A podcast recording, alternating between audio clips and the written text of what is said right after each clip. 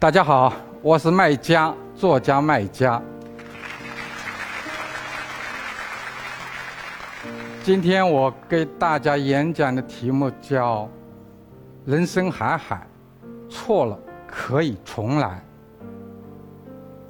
说实在的，我不想来到这里，我抗拒来。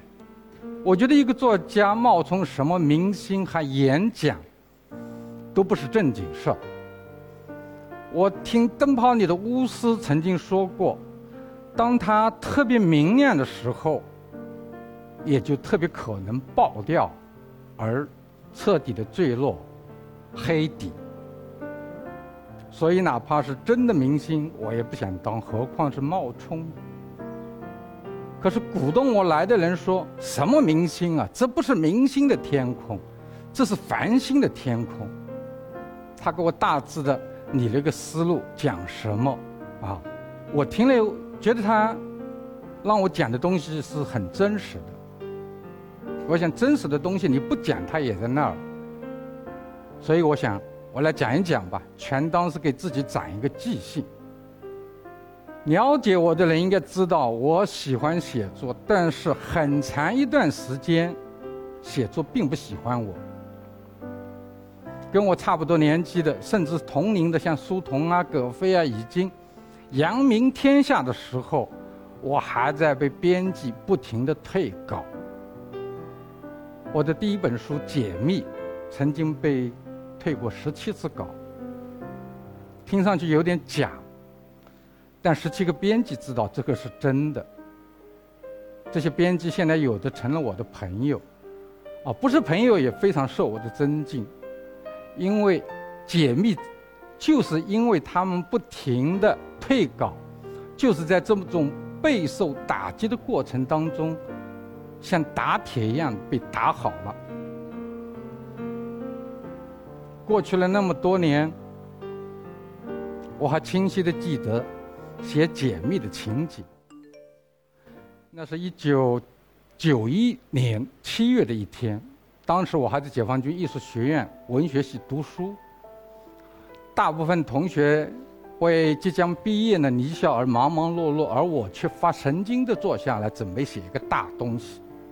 这种不合时宜的鲁莽的举动，似乎暗示我将为他付出成倍的时间，但我怎么也没想到。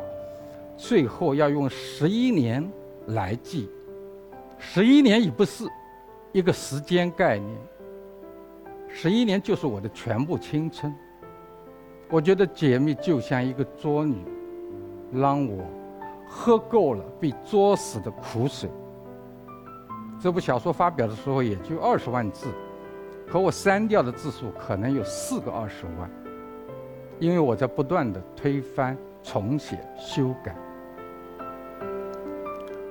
因为写的太苦了，简直让我受尽折磨，所以我多次的想和他分手，但是分不了，因为他在我心中长得太深了，就像一棵大树盘根错节，你已经无法让它死，即使拦腰砍断，来年它照样会冒出新绿，不屈服于死。就这样，解密生生死死、跌跌撞撞的走过来了。他的步履非常的蹒跚，也难堪。期间，我曾无数次的骂自己：“你怎么那么笨，那么没用，那么可怜，以致全部青春都可能要为他报废掉。”当他终于完稿后，我又深情地抱了自己，因为我完成的不是一个作品，而是我人生的一次逆险，一次攀登，一次照亮。在写解密的过程当中，我深切地感受到我性格里的优点，和我身处的这个时代的缺点，都被无限地放大了。也被我最深的体会到了。那时候，我常常的告诫自己：，当世界变得热热心，天天快的时候，我要做一个旧的人，慢的人，不变的人，为理想而执着的人。当众人都一路在往前冲杀的时候，我要独自靠边，以免被时代的洪流卷走。当一切都变得声势全马，令人眼花缭乱的时候，我要安于一个角落，孤独的和寂寞战斗。这不是我一时兴起的念想，而是我对自己一生的认定和誓言。然而很遗憾啊，我没有守住自己，我迷失了。一度，这个时代是容易让人迷失的。这个时代崇拜速度，崇拜欲望，每个人的欲望像春天的花朵一样争分夺秒的绽放。我用十余年时间来写一部作品，像坐船去伦敦一样傻。我至今没有微信，这也成了一件比什么都叫人新奇的事情。为此。我受够了各种夸奖和嘲笑，夸奖和嘲笑都是因为我失去了速度和欲望。是的，我们迷恋速度，却放弃、丢失了许多人生可贵的长处和公理。真情被假意取代，公理被公义颠覆。这就是我们这个时代。我不是个圣人，我像大多数人一样，经不起利益的诱惑，守不住愿望之门。随着电视剧《暗算》的日播和电影《风声》的爆款，我被捧为了所谓的“谍战之父”。出版商、制片人。纷纷抱着钱找上门，守着我稿子。那个时候，我忘记了自己曾经的誓言。你们无法想象，从二零零九年到一年三年时间，我写了多少东西？一百多集的电视剧，还有两部分上下卷的。大的长篇小说，累计字数将近三百万。这个哪是我？这不是过去的我，也不是过去的那个坐船去伦敦的那个我。我变得超级的自信，牛气冲天。可是这不是真的我，我不是属于那种才思敏捷的，我是属于苦思冥想。缓慢是我成功的捷径，但是那个时候的我，走到了自己的反面，结果可想而知。数量上去了，但是质量下来了，几部作品都乏善可陈，甚至出现了很多恶评。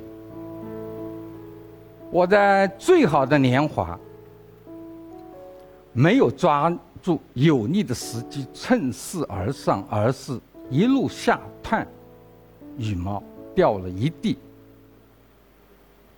我不应该这样，可我就是这样。为什么？因为我做了这个时代的俘虏，在名利和诱惑面前乱了套，我成了自己的敌人，并且被打败了。塑造自己是很难的。毁掉却很容易，有时则需要别人一个暗示、一个眼神。人本身是有自重的，欲望是我们最大的自重。我们迷恋速度，是因为我们欲望深重。但我们能怪在时代吗？不能。天总是要下雨，河水总是会遇到洪流。事实上，在湍急的河流当中逆流而行的人。大有人在，我被裹挟的卷走了，终归不是自己，终归是自己不够坚强，不够强大。好了，既然是自己的问题，那就改变自己。但改变自己也不是那么容易的。那几年，其实我也不是那么一直都是那么亢奋的，当中我也经常有冷静反思的时候，但是力度不够，积重难返。很多大是大非的转折，它其实是需要一些外力和契机的。二零一一年九月底的一天，我父亲去世，发生了一些事。迫使我痛下决心，要回头。那天晚上九点多钟，我突然接到电话，说父亲病重，可能要走。我当然就回去了，但是我只在父亲身边待了两个小时就走了。为什么？一个是我觉得父亲可能不会走，另一个我当时正在。赶一部书稿，稿子的前半部分已经在杂志《收获》杂志上啊发了发表了，下半部他们在等米下锅，十月一号前必须交稿，我只剩一天半时间，我心里对父亲默默地说：“给我一天时间，等我交了稿，再来安心的陪你。”但父亲没有坚持一天，他只坚持了两个小时。我刚刚回到家，就接到电话，说父亲走了。父亲已经病了好几年了，我也做了好几年的准备，要给父亲送终。但是最后，我年轻时不懂事，和父亲的关系非常紧张。等我懂事了，他也老了。零八年，我特别的从成都调回老家，我就想陪陪他，尽尽孝心，加倍的还给他一些。没有想到，最后一刻，我最应该陪的一刻，我觉得父亲是有意让我。放空的，他就是要给我这个难堪，好让我去痛思、痛改，真的是很难看。一边是没有给父亲送终，一边还要给我的稿子去送终。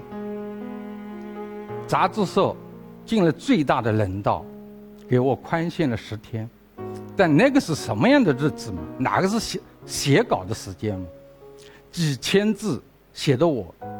肝肠寸断，我在灵堂上守着父亲的遗体写，在亲人不绝于耳的哭声当中写，在荒诞和绝望中写，这不是任何意义的写作，这是任何意义的对我写作这这件事的嘲弄和惩罚。我想，这一定是父亲安排。只有一个上了天的人，他才有这么一大的本事，可以这么极端又贴切的羞辱我、教训我。从那以后，我整整一年没打开电脑，直到第二年父亲的去世的忌日，我第一次打开电脑，给父亲写了一封信。然后的两年，我也没写书。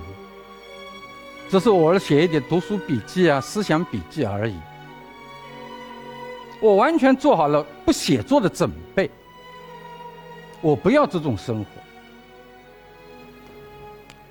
因为在写作中，我被卷进了滚滚红尘中，让我经受各种各样的考验、诱惑。我不要过这种生活。我要清空身上的垃圾。即使在清垃圾的同时，把孩子一起倒掉了，也在所不惜。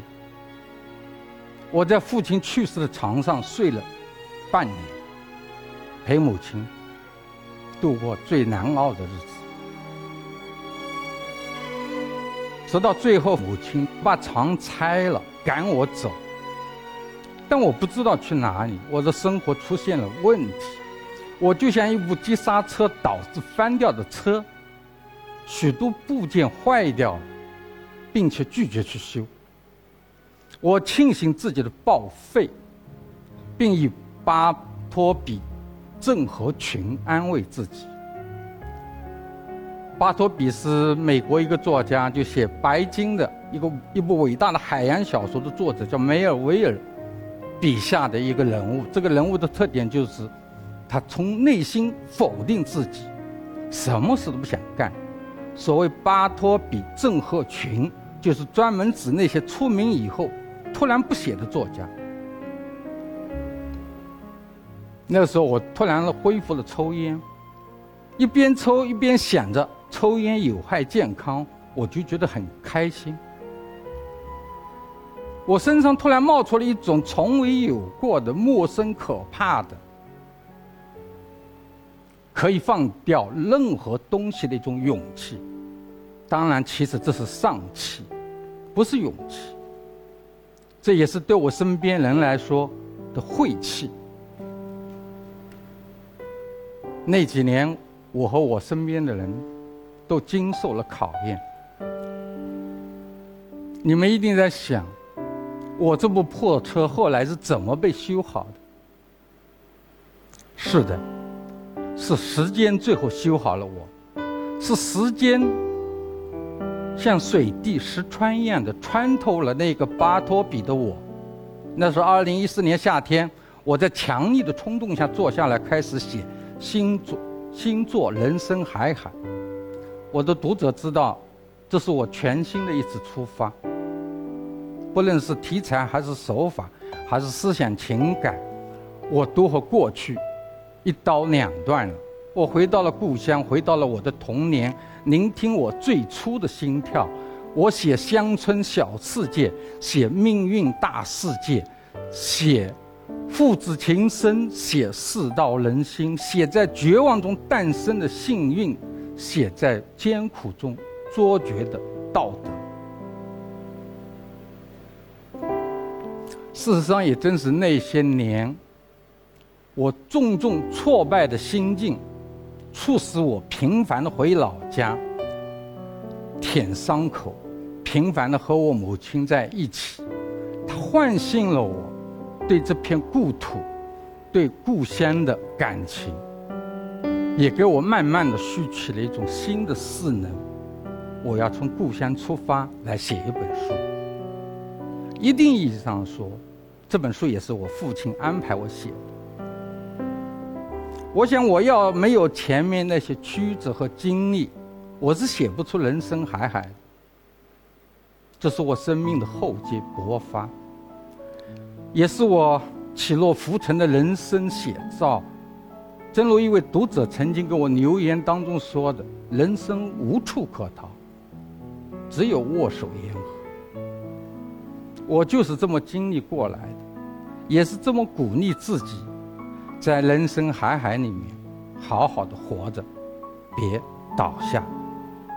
为了免于自己犯老毛病，在写人生海海的时候，我给自己有了一些硬性规定，比如说开头我不能少于五个开头，每天不能写多于五百个字。有时感觉写好写多了，我心里就会怕，怕老毛病又复发了。第二天我肯定不往下写，只回头写，也就是修改以前写的。有时忙了写不了，或者感觉不好写不到五百字，那也就算了，不补，也就是多退少不补。当我写完了以后，我又要求自己。至少改五遍，我似乎跟五杠上了，听上去有点傻。但我们做事的时候，真的有需要这种傻气，因为人太聪明，经常爱钻空子，有时连狗洞都会去钻，做一些硬性规定，就是要把自己关到笼子里，要严格的要求自己。其实最后我开了，何止五个，可能十五个都有，开头开了十五十个以上，至少。最后我也花了五年时间才磨成了二十几万字，平均下来不到两百字。今年四月这部书终于出版了，现在已经半年过去了，我是不是可以夸他一句呢？真的是好评如潮，连讨厌我的人都在夸他。其实去年我把稿子交给出版社的时候。那时候还没有一个人夸他，但我心里已经非常坦然了，因为我通过写他，至少完成了自救，治愈了我的老毛病，没有功利心的又用功用心的写了一部作品，就像当初写解密一样，通过写人生海海，我完成了人生的一次攀登。这对我来说是最重要的。我没有报废，我修好了故障，重新出发了。今天我面前，我看很多都是年轻人。你们的人生路刚开始，甚至还没有开始。我想告诉你们的是，人生路非常长，岔路口非常多。我们不能找理由去犯错，找理由去走错路。但你如果走错了路，必须要找理由回头改正。人生海海刚出版的时候，我军医的小师弟哦杨洋，就那个演员杨洋，曾经跟我有个互动。我呢也给他回了封信，分享了我。自己的人生一些感悟，我在信中对他说：“我说你年轻有为啊，完全可可以大有作为。但是大作为是一定是长在大地里的，天井，天井是装不下天空的。我希望他其实也是勉励自己，在今后的人生路上，一定要脚踏实地，顺风时。”多一些小心，逆风时呢，多一些耐心。这也是我此刻想对你们说的。同时，我又听到灯泡里的巫师在对你们说：“他只能驱散你们眼里面的黑暗，心里的黑暗，你们只有靠自己才能驱散。”人生海海。错了可以重来。